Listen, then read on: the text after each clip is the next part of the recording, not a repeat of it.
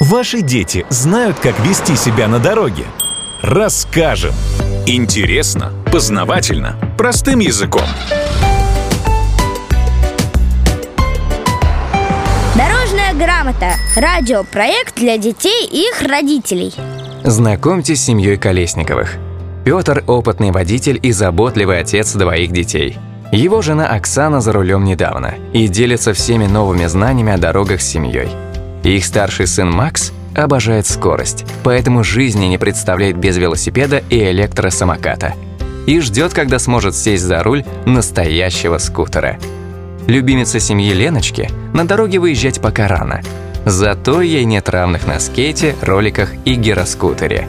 Колесниковы живут в большом мегаполисе, любят проводить время вместе и всегда помогают друг другу в сложной ситуации – Суббота выдалась солнечной, и Колесниковы решили посетить зоопарк. Нагулявшись, они отправились к своему автомобилю, который припарковали на соседней улице.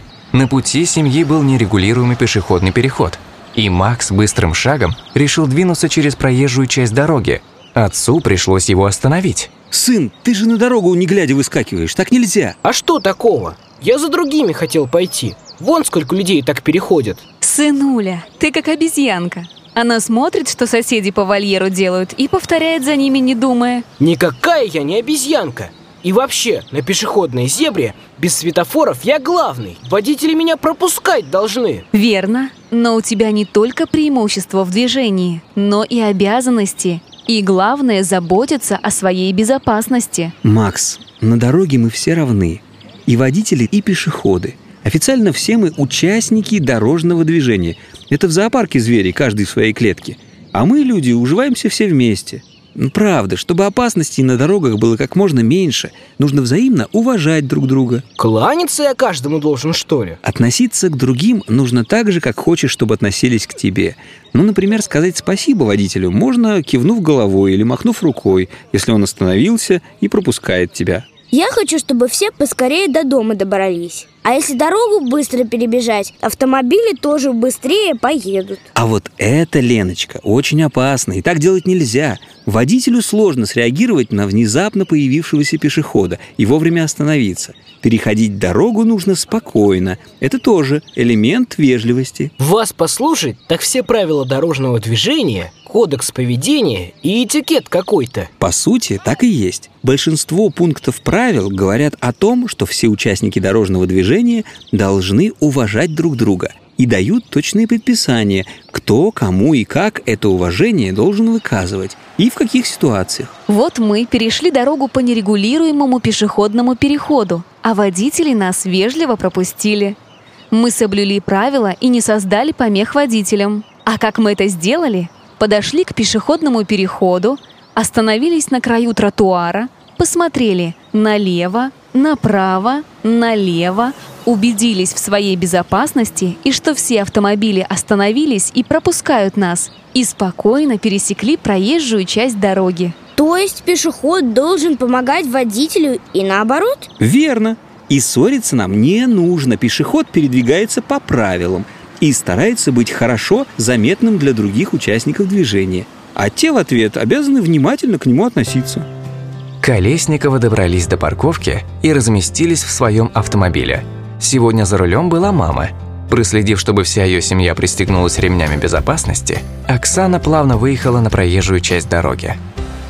Пап, а какими еще должны быть вежливые пешеходы? Они должны понимать, что дорожные знаки и разметка пешеходного перехода, которую ты называешь зебра, сами по себе не гарантируют безопасности. Они указывают на место, где можно перейти проезжую часть дороги. Меня такие неожиданные появления всегда пугают. А еще пешехода порой не видно. Вот как здесь. Кусты и деревья вдоль дороги закрывают мне обзор. И когда я еду в среднем ряду, как сейчас, немного мешают автомашины справа и слева. А бывает, невежливые водители паркуются с нарушениями прямо у пешеходных переходов. И тогда пешеходу надо быть вдвойне внимательным. И втройне, если стемнело, идет дождь или снег. Это почему? Видимость на дороге резко падает.